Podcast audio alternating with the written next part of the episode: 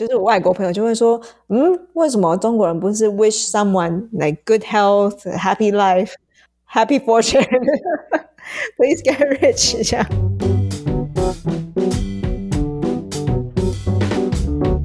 嗨，欢迎大家回来，英文好疗愈。我们用不无聊和富有意涵的英文故事感动你。This is Lu. This is Tati. 在开始今天的节目之前，先跟大家拜个年，新年快乐，Happy New Year！Happy New Year，新年快乐！然后呢，希望今年大家都虎虎生风，然后挣大钱。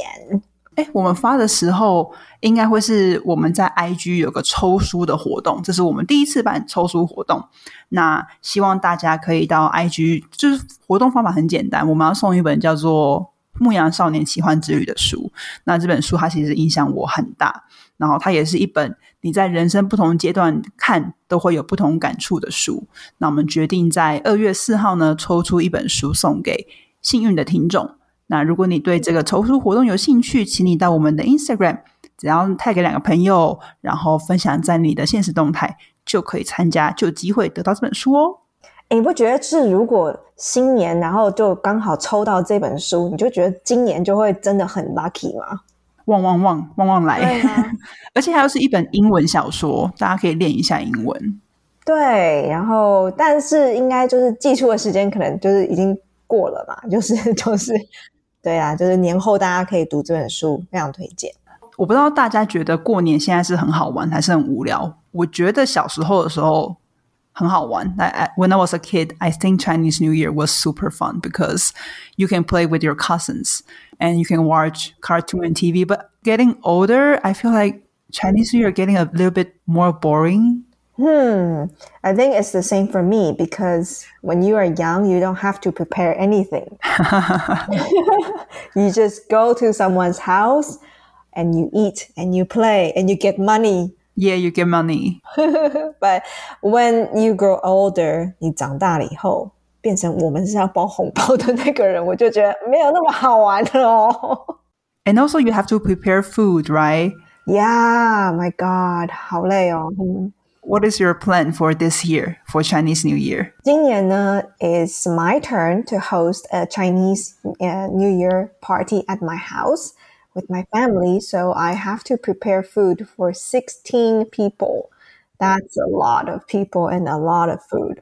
Geez, I am kind of feeling, you know, a bit, you know, like, oh, relieved because I escaped Chinese New Year. 我有点巧妙的躲过了今年的农历新年，这样。对呀、啊，真的是 so lucky。但是农历新年真的是 it it just once in a year you have this opportunity to to finally meet up with your family and friends. So 虽然有时候很烦，有时候每次过年都会被亲戚问，因为可能我们年龄也到了吧，就是说，哎，什么时候结婚啊？什么时候生小孩啊？我好想知道大家就是怎么回答这个问题哦。像我在三十岁之前，When I'm asked this question, you know, I always say it's too early. But after you are thirty years old, you can't really hide from this question anymore. So I kind of just change the subject. 我会突然就是。哎，所以那个明天天气好像有点冷，就 转移话题要转超硬的。对对对，呀，我也蛮好奇，大家可以跟我们分享一下，你都怎么样逃避、躲避这种就是被问说哎什么时候结婚、生小孩等等的话题，或是呃现在工作的薪水怎么样啊之类的。哦，呀，真的是很想跟他们说，在 like none of your business。英文说 “none of your business” 就是关你什么事啊？关你屁事！对，关你屁事啊！OK OK，Anyway，过年期间呢，英文好疗愈，想要给你一些不一样的，所以呢，今天的主题其实没有很疗愈，pretty sarcastic and pretty funny。嗯，What does sarcastic means？So sarcastic 就是怎么说讽刺的。我们等下来看一个题材，这个我觉得对英文学习来讲还蛮，我觉得有挑战性。但是，一旦你懂了那个笑点，你就会觉得啊，我好像有点打通某一某一条经脉的感觉。回到正题，就是我们今年要聊的呢，就是一个超级应景的过年特辑。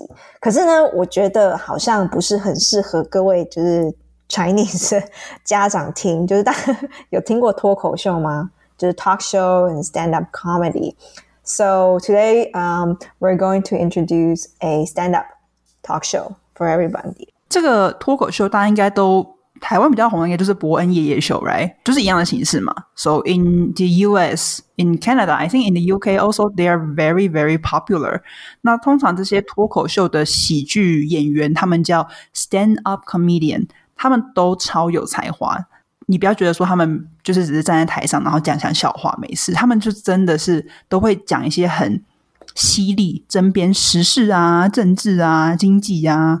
They really have to know what is going on around the world.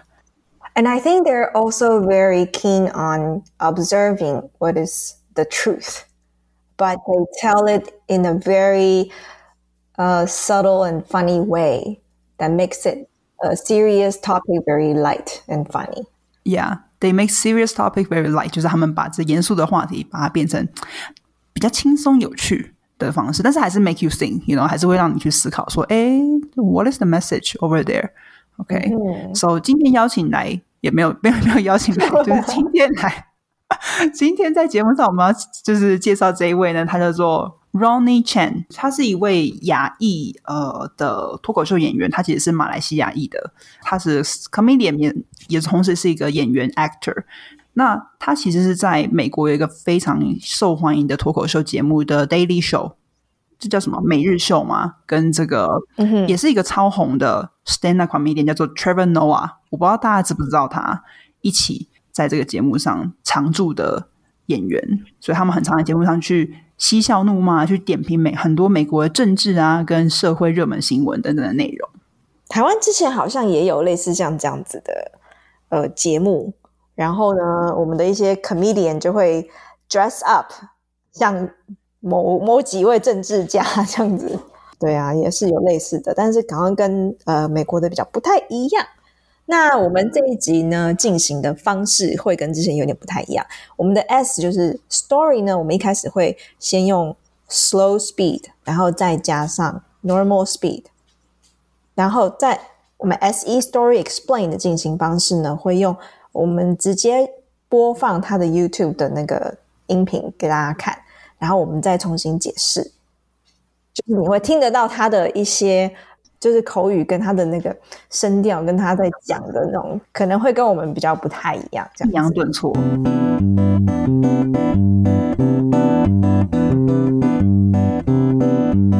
Why Chinese people love money?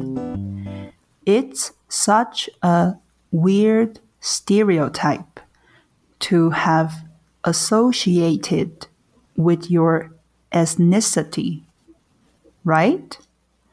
That stereotype of ancient of ancient Asian okay of Asian Asian, Asian okay of hmm. Asian parents wanting their kids to be doctors, right? It's such a weird thing to have on your race. Like, what is that? Is that good? Is that bad? I thought it was a good thing. Apparently, it's worthy of mockery, right? Asian parents wanting their kids to be doctors. It's weird because it's true, right? I know because my parents were the same way. They just wanted us to be doctors.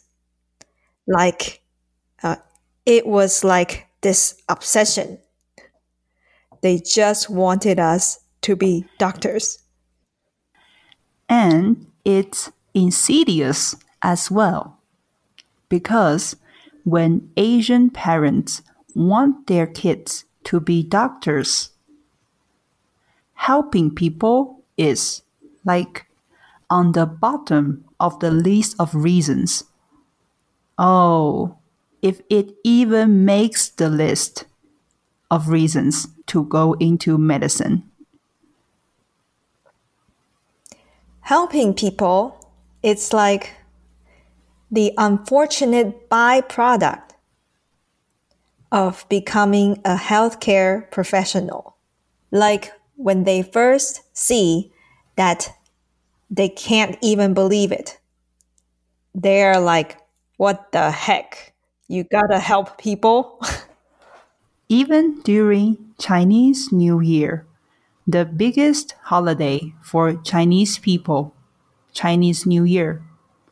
When we see each other during Chinese New Year, the way we greet each other is we say 恭喜发财 or Gong Hee Fa Choi in Cantonese. I'm sure you've heard that, at least peripherally, Gong Xi Fa Cai. Gong Xi Fa Cai means hope you get rich. That's not Happy New Year. Do you understand? The go to phrase during Chinese New Year isn't, hey, Happy New Year. It's yo, hope you get rich. Why Chinese people love money? It's such a weird stereotype to have associated with your ethnicity, right? That stereotype of Asian parents wanting their kids to be doctors, right? It's such a weird thing to have on your race. Like, what is that? Is that good? Is that bad? I thought it was a good thing. Apparently, it's worthy of mockery, right? Asian parents wanting their kids to be doctors. It's weird because it's true right? I know because my parents were the same way.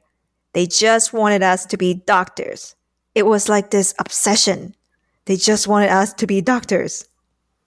And it's insidious as well, because when Asian parents want their kids to be doctors, helping people is like on the bottom of the list of reasons.